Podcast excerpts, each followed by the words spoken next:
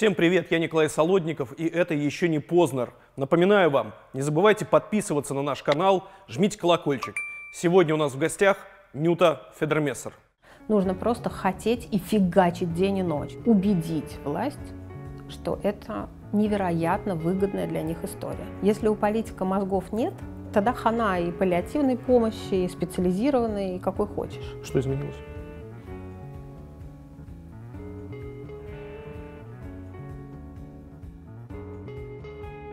Понятно.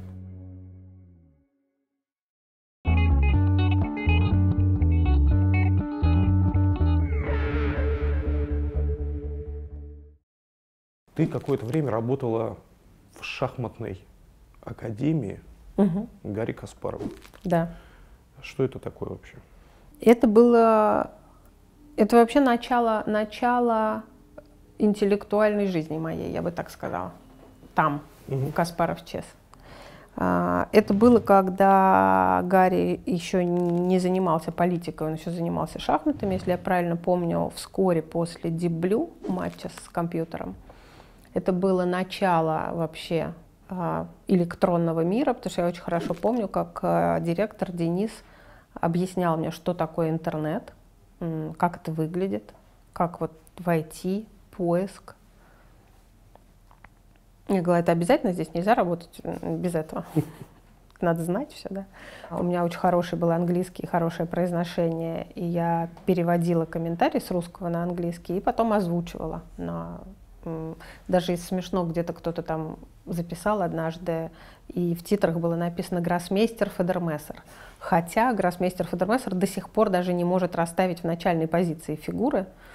И я сейчас Ну, у вспоминаю... тебя есть кому в семье расставлять? Да, фигуры? безусловно. Кстати, вот э, это удивительно, что Миша при своей силе характера и при своей похожести на мою бабушку, на мою маму и на меня, при этом по говнистости и вот по, по вот этой вот, как у меня бабушка моя могла так сказать, да, я говно, и я этим горжусь.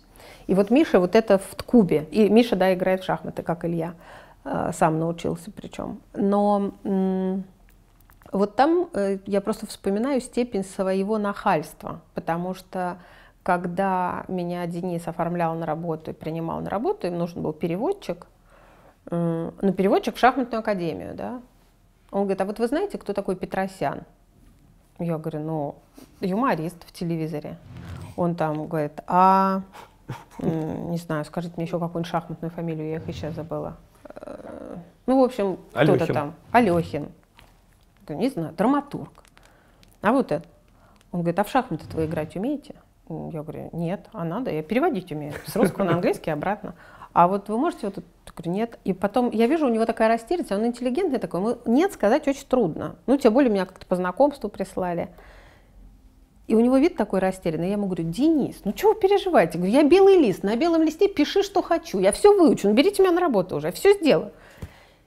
И я думаю сейчас, боже мой, вы кто-нибудь бы пришел ко мне на работу и такое сказал. Я бы в жизни не взяла, конечно. Но почему-то Денис рискнул.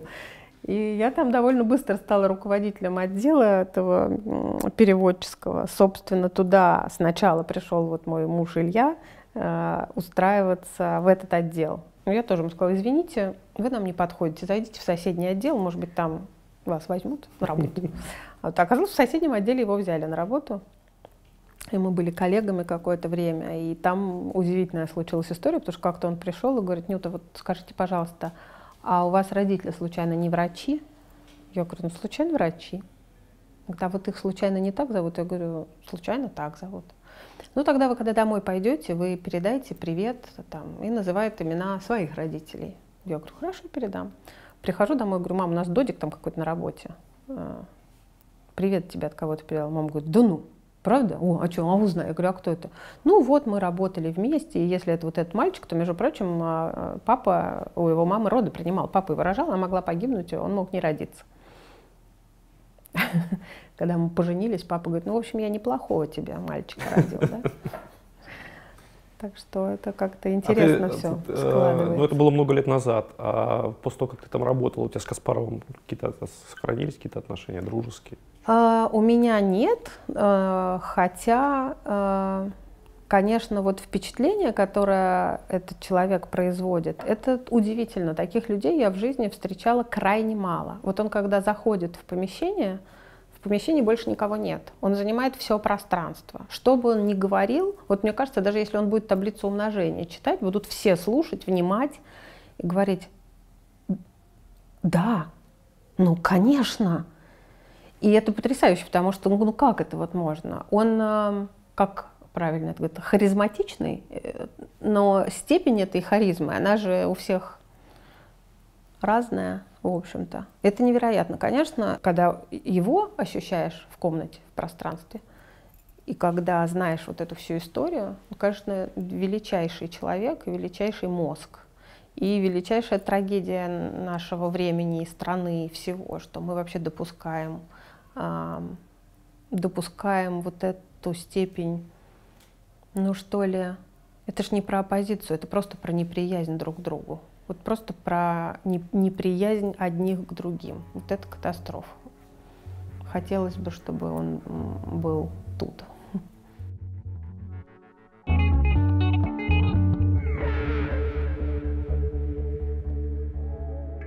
Самом начале люди жили в землянках, ну или в лучшем случае в деревянных домах. В семьях было по 15-20 человек, и по жилплощади, но условно выходило по 50 квадратных сантиметров на человека. А, света было мало, большие окна грозили холодом, но зато люди жили удобно прямо рядом с парковками, то есть с конюшнями. Перемены в первую очередь коснулись казенных и дворянских домов, интересных, сложных, красивых. В конечном счете и простые люди могли позволить себе жить в каменных домах. Они снимали мебелированные комнаты, но личного пространства там опять-таки было совсем немного. Затем советская эпоха, монументальные здания, широкие проспекты, построенные как будто специально для того, чтобы подчеркнуть незначительность и ничтожность обычного человека в сравнении с монументальностью советской архитектуры. Семьи жили в коммунальных квартирах, где на одного человека полагалось приблизительно 7 квадратных метров. Лихие 90-е, время, когда можно было построить любое здание в любом месте. В итоге Москва утратила единый стиль и превратилась в набор разномастных зданий, перегруженных украшательством. С другой стороны, это время приватизации и развития частной собственности. Наконец, наши дни. Сейчас наступило то время, когда можно жить не как получается, а как хочется – с развитой инфраструктурой, все рядом, в просторных планировках, с удобной парковкой. Наступила эпоха удобной жизни. Дома и прилегающие территории становятся функциональными, единообразными и эстетичными. Дома не давят. Они не серые, но и не олиповатые. Без лепнины и без балконов в духе кто во что гораст. Все вышеперечисленное относится к стандартам ПИК. Впервые за почти 900 лет существования Москвы здесь можно жить по-настоящему комфортно, ни с чем не примиряясь и не привыкая к плохому. Скорее всего, новые стандарты создадут и новых горожан, довольных, уверенных и со вкусом. Ведь это будет первое поколение, воспитанное в условиях красоты и комфорта.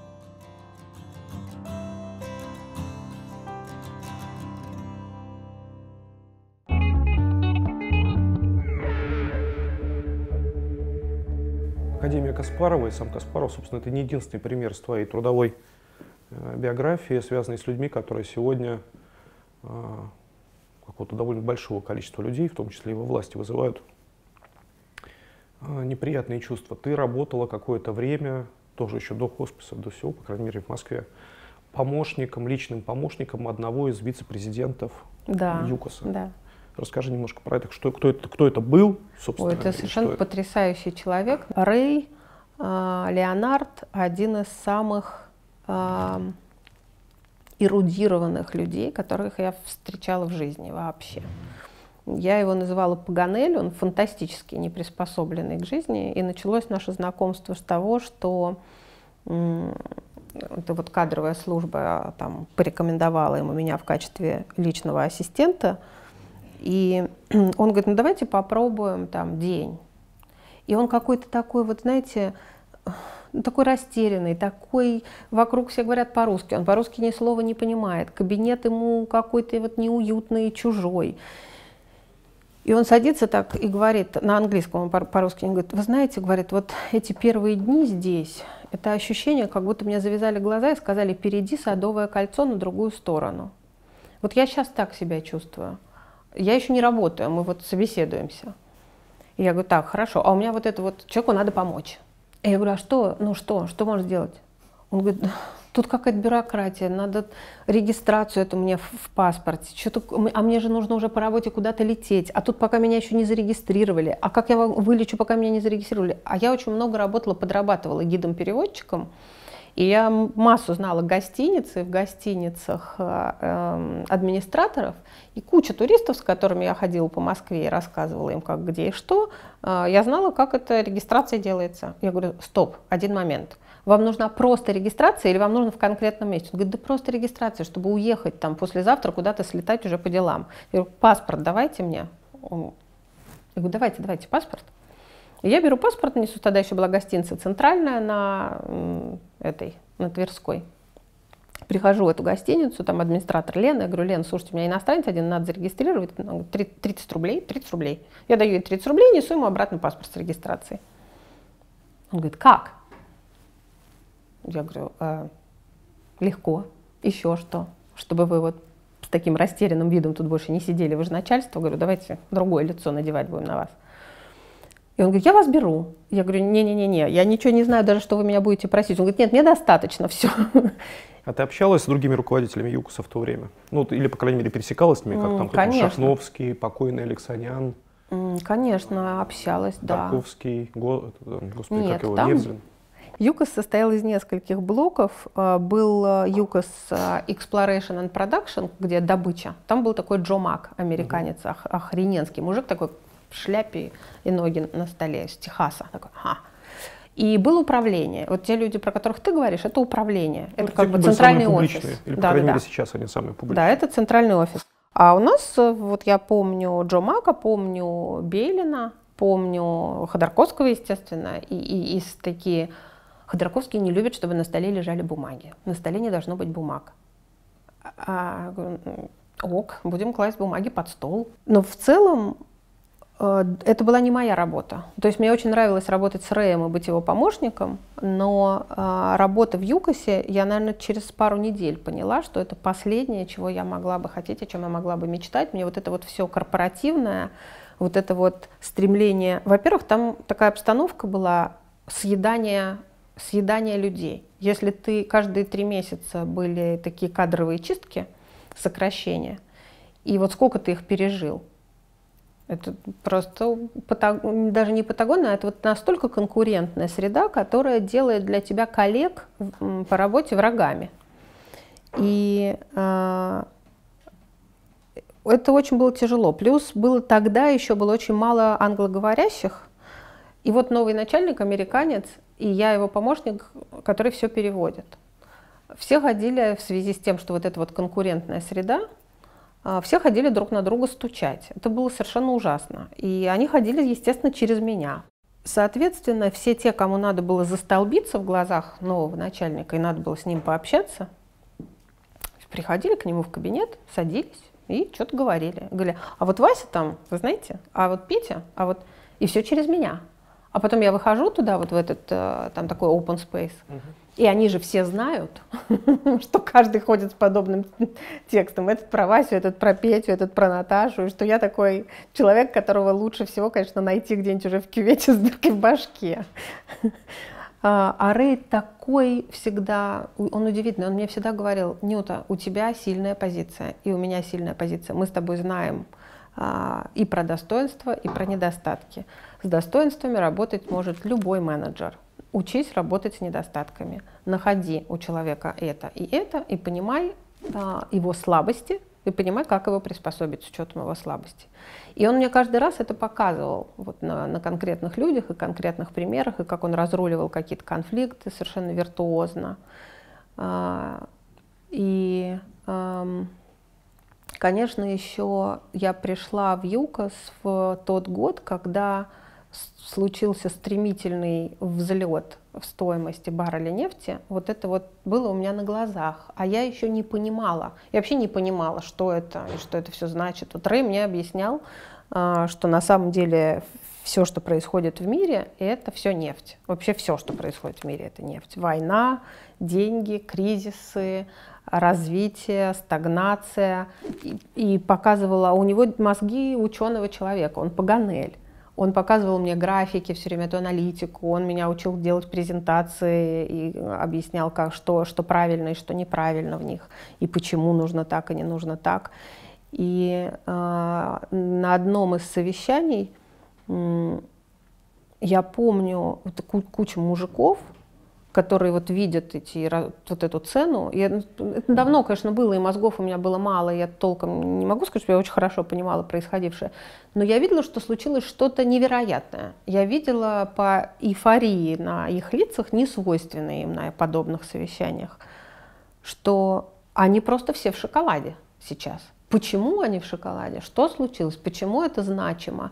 Но вот эта вот э, насыщенность э, совещательной комнаты, энергии, которой там не бывало, даже если предположить, что там все вместе одновременно отмечают Новый год, напились и позвали девушек, ну, просто ну, небывалая совершенно энергия э, в этой комнате была. А я не понимала, в чем дело. И тогда я помню, что я Рэю говорю, а что случилось? Ну, вот что? Он говорит, случился конец ЮКОСа в этой стране. Я думаю, как это? Что он, что о чем он? То есть это вот был самый пик, и он со своими фантастическими аналитическими мозгами, он сказал... Нам этого не простят. Да, да. Причем, понимаешь, это же цена на баррель нефти, связанная с деятельностью ЮКОСа, понятно, которая понятно. в мире слу- случилась, да? А, и у меня вот это вот а, невероятно совершенно вот невероятный совершенно перепад от а, эйфории до того, что он сказал в своем кабинете, и так он сник. Он говорит, очень интересно, Нют, очень интересно. В очень интересный мы живем период. Вот. А потом я, э, когда была беременна старшим ребенком, я поняла, что это наконец-то экскьюз э, сбежать из ЮКОСа, э, не обижая Рея. И я сказала, что я увольняюсь. А, он ужасно расстроился, ужасно. А службы безопасности не могли понять, что происходит. Они меня там допрашивали долго, говорили, ну как это так, вот, а почему? Вот у нас никто беременный не уходит, у нас хорошо выплатим, у вас потом восстановим. Я говорю, да отстаньте вы от меня, ну дайте мне уйти из этого корпоративного ада, потому что я помню, что такая была ситуация, когда, например, Рэй что-то забыл, я выбежала за ним на улицу, была зима, додала ему это в машину, а, захожу обратно, меня не пускают, бейдж забыла, ну вот эту вот uh-huh, хрень. Uh-huh. А я вот так, голая, зимой. Я им говорю, мужики, вы в уме? Все. А Рэй уехал. И у меня там приятель работал, я дождалась, пока вот как-то там, опять же, мобильника тогда не было еще, как-то он выходил, видимо, с работы. И я ему говорю, Дим, пожалуйста, сходи, а, найди мне пальто и принеси пальто. И для меня вот это отсутствие человечности, конечно, которое было, эм, а, наверное, его не было на уровне топ-менеджмента, не бывает, как я сейчас понимаю. Но ты же все равно э, находишься вот в этом этаже, в этом open space, да, вот с этим. Слушай, нет никого теперь, ни Юкоса, ни Каспаров. Что это? Что это у меня какой-то черная вдова? Хосписы будут. Давай к настоящему.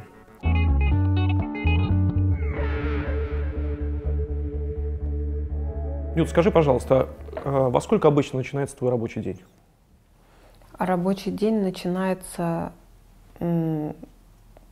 где-то одновременно с будильником, наверное, в 6.30, 6, 6-6.30. А потому что э, бывает, что я не сразу на работу еду, но будильник в телефоне, выключаю будильник лежа, и там сразу сообщения, на которые нужно отвечать, письма, график на день, документы, которые не успела проверить, засыпая, остались на утро. Ну, в общем, а, активность начинается в районе 6.30, да. Хорошо, заканчивается во сколько? Заканчивается, я думаю, что по-разному, ну, стандартно в 2, в 2 часа, часа ночи. ночи. Да. А выходные у тебя как выходные? Суббота-воскресенье. Нет. Ну, то есть э, они выходные, э, но не выходные. Такие... Знаешь, я уже давно... Мы же можем на «ты» говорить? Ну, я, же, я да? начал на «ты». Ок. Это редко просто, что я с кем-то общаюсь на «ты», но вот... Мне не хватает всегда одного выходного, потому что не хватает одного дня, чтобы тихо поработать. Вот. А, а в рабочем дне не хватает обычно еще часов 5-6 такой изоляции от мира. Но дети, которых ты сама упомянула, у тебя два сына, Миша и Лева. А, Если твой день начинается рабочий Да, ну, я и как- заканчивается в 2 часа ночи, Да. и как они вообще реагируют на твою работу? Ну, что ты хочешь, чтобы я сказала? Что они счастливы от этого? Или чтобы я сказала, что я не испытываю чувство вины? А, Они, наверное, реагируют плохо. Но, знаешь, удивительная штука. Левка, взрослый, который, которому 16, когда ему было 7 лет и родился Миша, он совершенно удивительную вывел формулу и сказал, что такое неразделенная любовь. Он сказал, а почему обычно говорят, что когда рождается младший ребенок, то старшего любят меньше? Это же не так. У меня вот было 7 лет неразделенной любви, а у Миши такой любви вообще нет, она вся со мной разделенная. И я понимаю, что эм, Левке все-таки меня перепало вот этой вот неразделенной э, любви ни на кого. У Мишки не было такого времени вообще, потому что он, во-первых, когда родился, он очень болел, и просто чтобы с ума не сойти от, того, что ребенок в реанимации на ИВЛ, и совершенно непонятно, он выживет или нет, а если выживет, что у него будет с интеллектом, потому что пугали жутко. Ам, Я вышла на работу сразу. Вот я из роддома поехала в хоспис, не домой. Что домой невозможно. Мама, мамины слезы, Илья и его слезы, вот это все. И все, я уже не была. Это при том, что Миша довольно длительное время жил в слинге, а, вот в этом кенгуру. Но я уже не могла уйти с работы. Он жил примотанный ко мне, но на работе вместе со мной. А, Ну и потом а,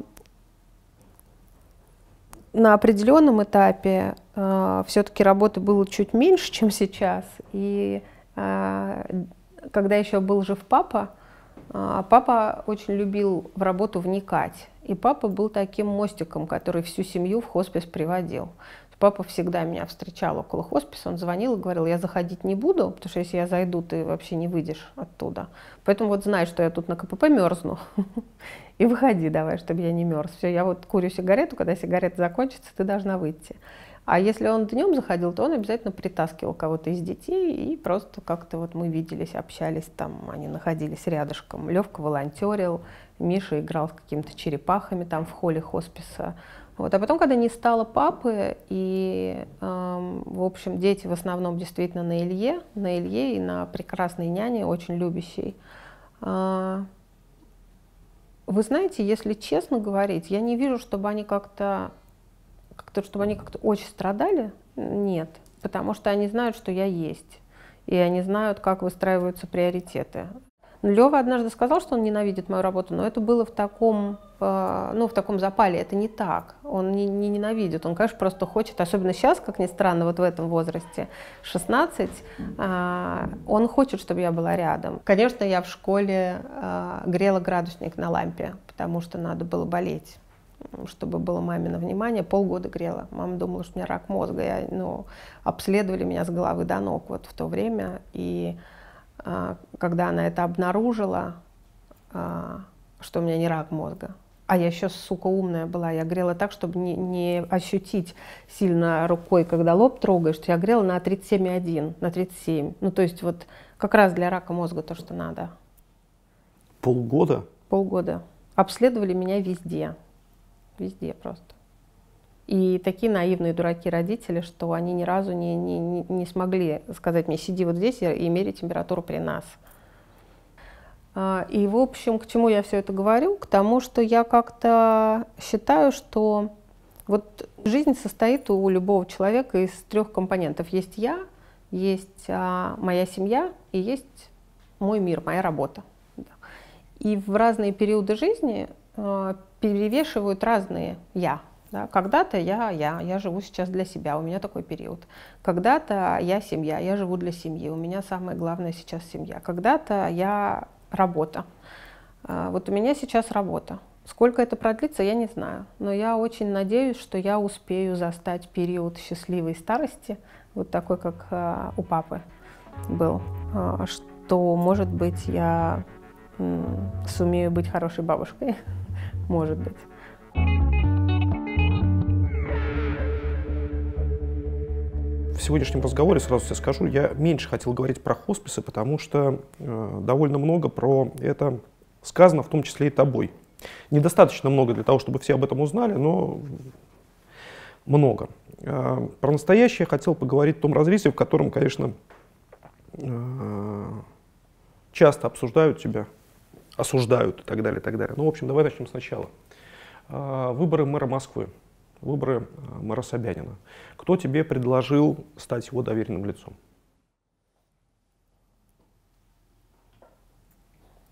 Кто первый сказал угу. про это? Что-то я даже не вспомню, кстати. Хм. Я не вспомню. А ты помнишь первую реакцию свою? А. а, там не было ситуации, когда мне предложили стать доверенным лицом. Такого не было. Было, готова ли я войти а, в команду, которая будет поддерживать мэра на выборах. Угу. Да, у меня первая реакция была да, готова, абсолютно. У меня То есть не ты было... не сомневалась?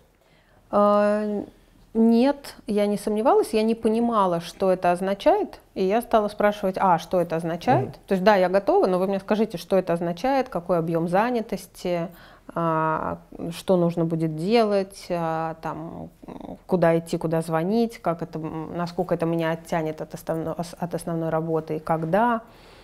И кто еще в этой команде? Ну вот кто еще, еще до конца неизвестно. Но сейчас я понимаю, ты с конкретным человеком говорил, который, кстати, мне очень симпатичный, я не знаю, можно или да. не, не можно называть его имя, но на всякий случай не буду называть. Почему? Ну откуда я знаю, может быть, он бы этого не хотел. А, ну хорошо. А, но, на мой взгляд, достойнейший совершенно человек. А, и эм, как раз когда прозвучало уже через пару месяцев после этого, что все-таки список доверенных лиц будет, угу. вот тут я напряглась, потому что я не хотела, чтобы был список доверенных лиц, потому что список доверенных лиц это ты сразу вместе со всеми, кто там. Ну а кто там тебя не устраивал? Да меня много кто там не устраивал на самом деле. Я даже помню, что я звонила, а, по-моему, если я не ошибаюсь, я говорила с Гульнарой Пеньковой. Это пресс-секретарь Собянин. Да если я не ошибаюсь, и, и фыркала, и говорила, ну как же так, на что она дала очень разумный ответ. Опять, я такой склеротик про имена, но, по-моему, это она была, в крайнем случае она это опровергнет, а, что Москва большой город, а, мэр города большого, где все живут разные люди.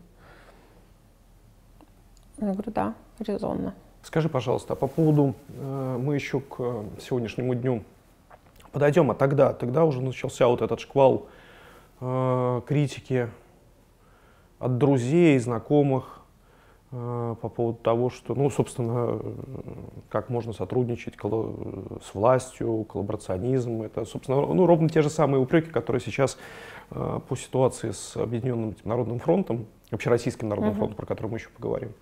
Э, скажи, чье непонимание из друзей, конкретно, тебя...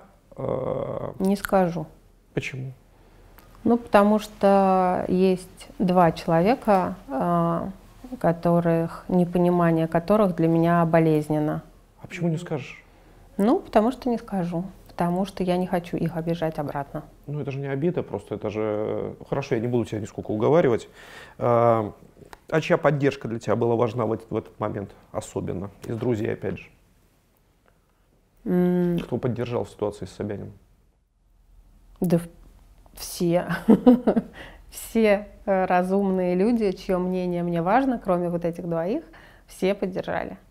Абсолютно все. То есть э, э, я нас... Больше всего меня раздражает, что, а может быть даже не больше всего, а единственное, что меня раздражает, это объем усилий, которые люди тратят на то, чтобы вбить в клин между. Но не надо, не вобьете вы клин между мной и, и фейсбучной аудиторией, не вобьете вы клин между мной и э, представителями власти, не вобьете вы клин между мной и представителями оппозиции. У меня мега выгодная позиция. Я живу в хосписе, я живу в конце жизни.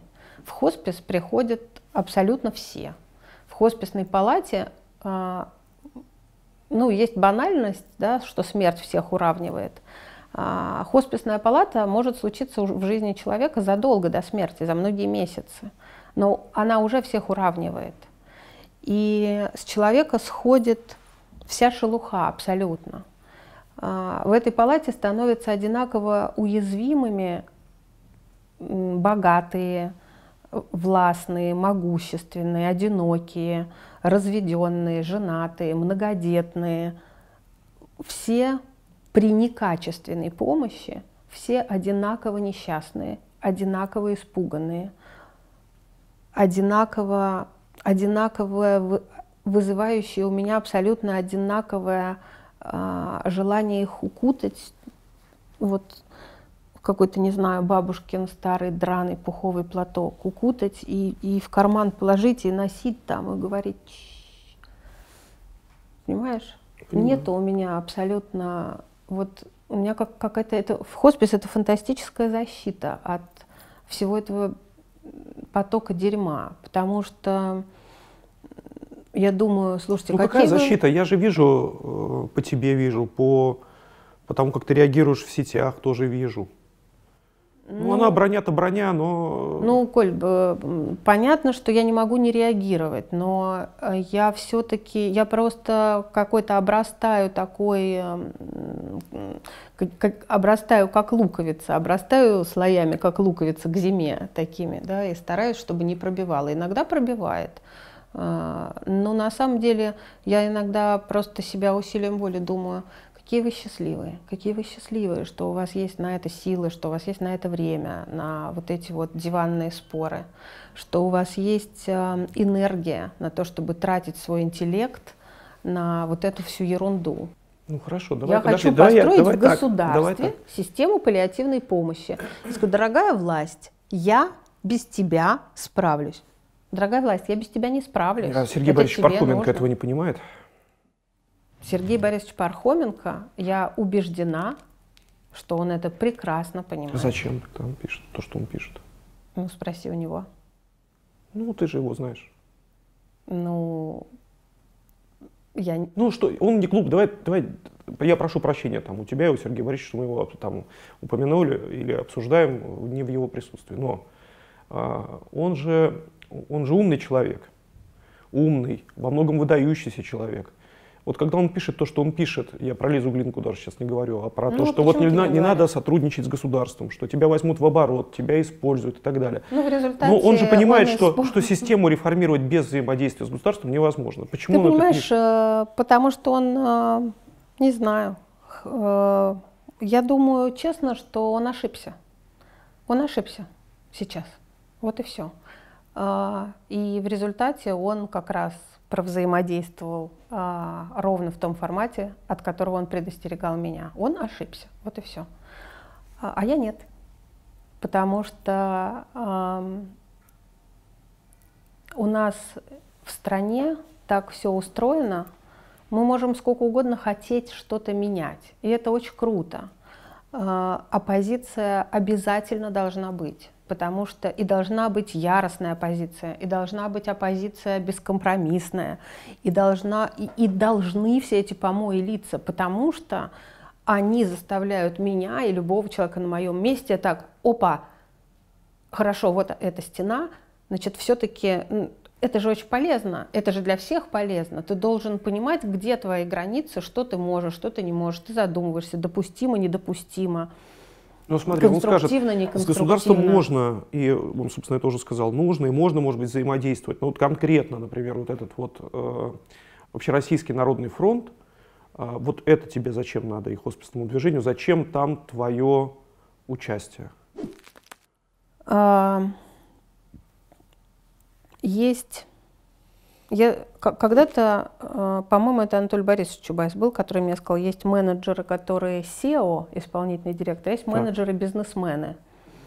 Я, видимо, менеджер-бизнесмен. Я вообще не очень умею стоять на месте. Мне нужно, так, мамин хоспис, угу, хорошо, хосписы в Москве объединили, подровняли, хорошо, детского хосписа не было, есть, делаем, уже сейчас стационар скоро откроем, отлично, хорошо.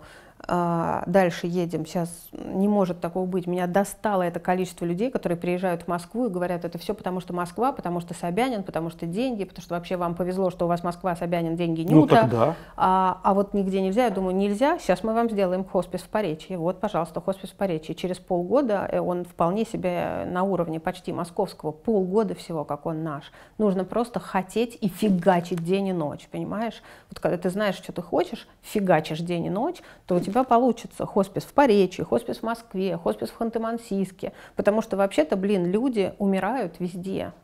И это моя задача. А, а фронт тебе в этом поможет? А что мне еще поможет? А, я же не просилась туда. Я знать не знала, как и ты. О, это общенародный? Нет, думаю, общенародный, народный. Так не бывает. Общероссийский – может быть, общегражданский, Обще, может быть. Общероссийский все-таки. Но я точно так же, как и ты, на Прости, этом да. спотыкалась. А, меня пригласили туда. Я говорю, почему сюда? Объясните. А, почему? Что, чем вот это отличается от вот этого, от вот этого? Потому что есть возможность э, в каждом субъекте. Я не работаю в Минздраве, слава тебе, Господи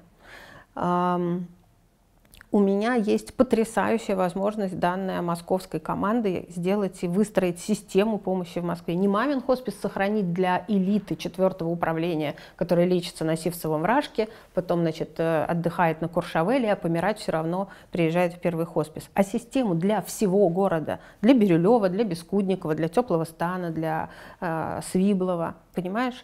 И у меня есть уже это понимание, как работает эта структура, как ужасно не работает 44-й ФЗ. Я вижу, как при прозрачной системе финансирования можно качественно тратить благотворительные и бюджетные деньги, если ты видишь насквозь и фонд, да, и государственную вот эту вот машину. Как фонд перестал тратить деньги на пеленки и памперсы в Москве.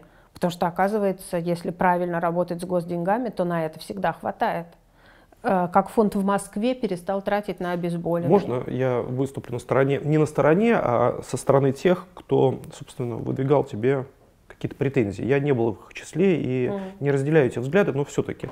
Они тебе скажут, хорошо, Нют, это все прекрасно, но ты понимаешь же, сама понимаешь, что реформируя и улучшая отдельную какую-то среду, отдельную сферу, в данном случае речь идет о паллиативе и о хосписах, но они это будут использовать, они подразумеваются политическая власть, они будут это использовать для того, чтобы продлить свои собственные дни и прикрывать какие-то неправомерные, какие-то чрезвычайно плохие вещи, которые происходят во внешней политике, еще где-то и так далее, но для того, чтобы остаться во власти, они будут прикрывать это все вот тем, что а вот посмотрите, как у нас вот и Оль, это... Что ты на это отвечаешь? Ну, во-первых, я на это особо ничего не отвечаю, я в эти разговоры не вступаю.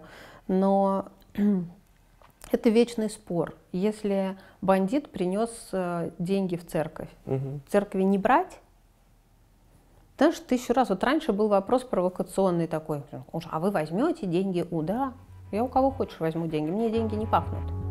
И совершенно точно я их потрачу значительно лучше и со значительно большей пользой для дела, чем кто-то.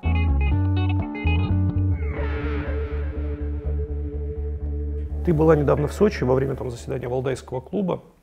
А, ты, прости, что опять же об этом спрашиваю, а, президент Путин, на которого ты сейчас смотришь вот теми глазами, которыми ты смотришь сейчас. Да у меня и не през... изменились глаза, которыми я смотрю Со времен, ну, например, я не знаю, там, 10 или 11 года. Это один и тот же человек для тебя? Нет. Что изменилось?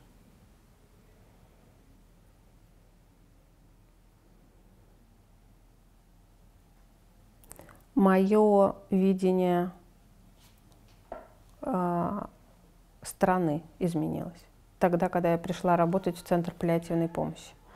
Я впервые выдрала себя из комфортной для себя среды.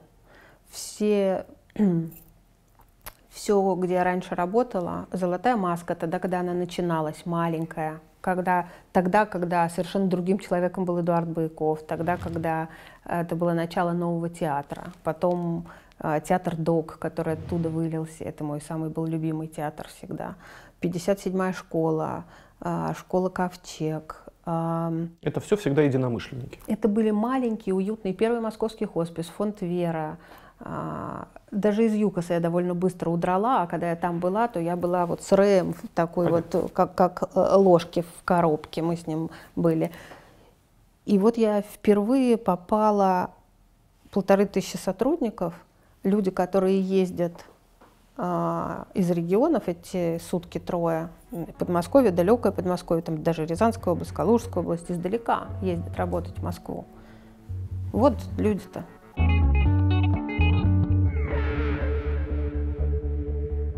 Сейчас ты говоришь о том, что опыт работы на земле или опыт э, работы как бы, ну, такой системный, когда ты сталкиваешься не только с людьми, которые твои единомышленники, не и так далее. Люди разные, действительно разные. В общем, заставляет тебя иначе смотреть на страну и в том числе да. заставляет тебя иначе общаться с властью. Мы с тобой сидим в Гоголь-центре, угу. которым руководит Кирилл Серебренников, который э, в диалоге как раз-таки с Дмитрием Медведевым какое-то время, количество лет назад сказал, ребята, я хочу попробовать вступить с вами в диалог и начать этот диалог власти и современного искусства для того, чтобы попробовать построить институцию, которая работала в том числе на благо Отечества. И мы знаем, чем эта ситуация э, на сегодняшний день закончилась. Я в курсе, что у тебя же тоже были какие-то этапы жизни довольно-таки сложные отношения с некоторыми силовыми структурами, потому что часто твоя работа связана, с, например, с э, обезболивающими препаратами. Слава богу, в этой части у меня сложностей не было, и я считаю, что моя главная защита здесь — это открытость. Открытость, да. хорошо. Ну, пример Кирилла тебе о чем говорит?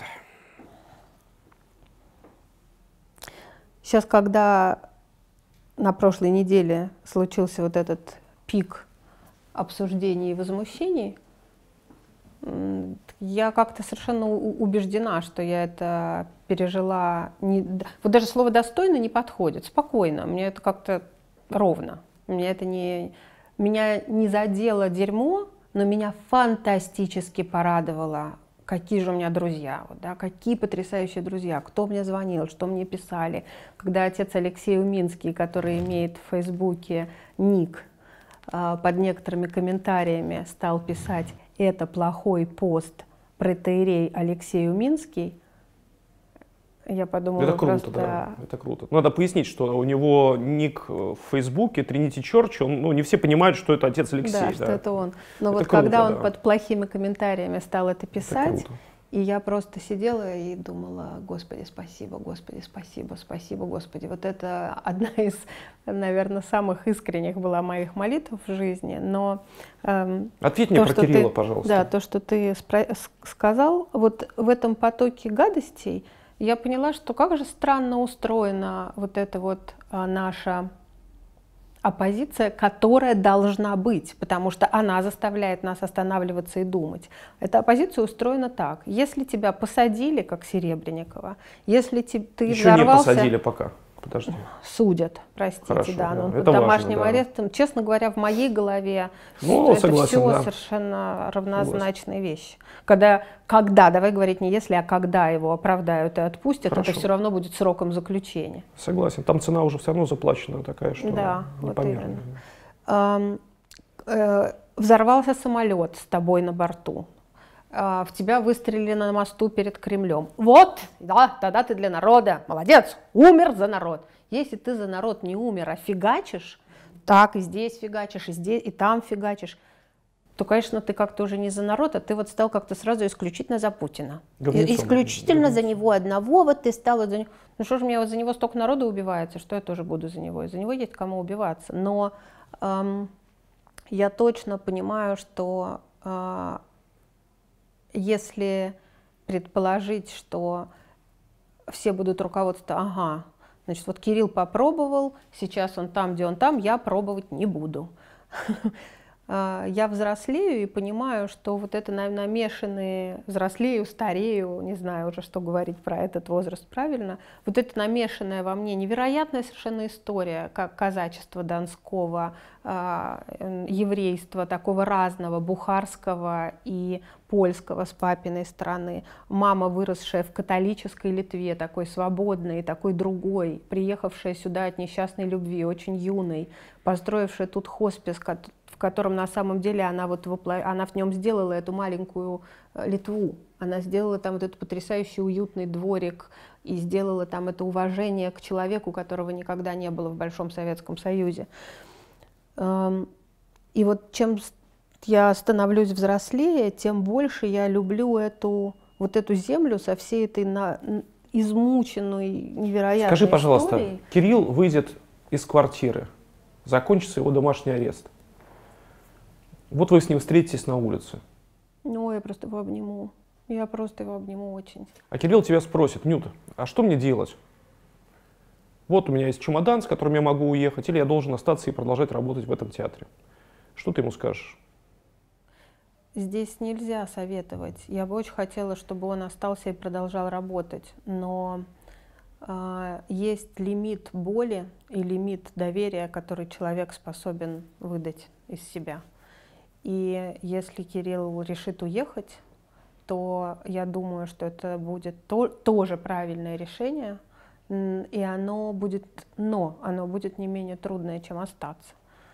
Потому что человек, который связан с а, словом, он не может чувствовать себя комфортно и счастливо в иной среде, в иной культурной языковой среде. Вот если ты со словом состыкован в своей жизни. Мы знаем примеры русских изгнанников, которые нормально себя там чувствовали.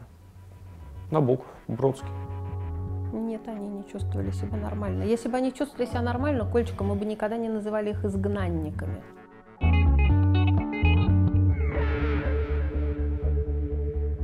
Наш традиционный конкурс. Оставляйте ваши вопросы в комментариях для Нюты Федермессер.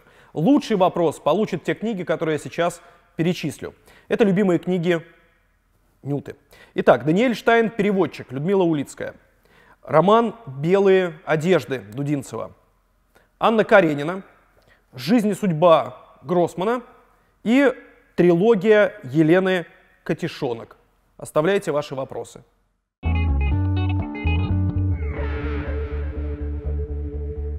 Нют, у нас есть постоянная рубрика, называется «Русское поле экспериментов». Угу. Подводим итог разговору. По книжке Егора Летова а, мы сегодня тем более говорим много о русской земле. Угу.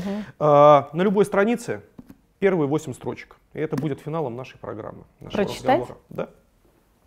На любой странице первые восемь строчек.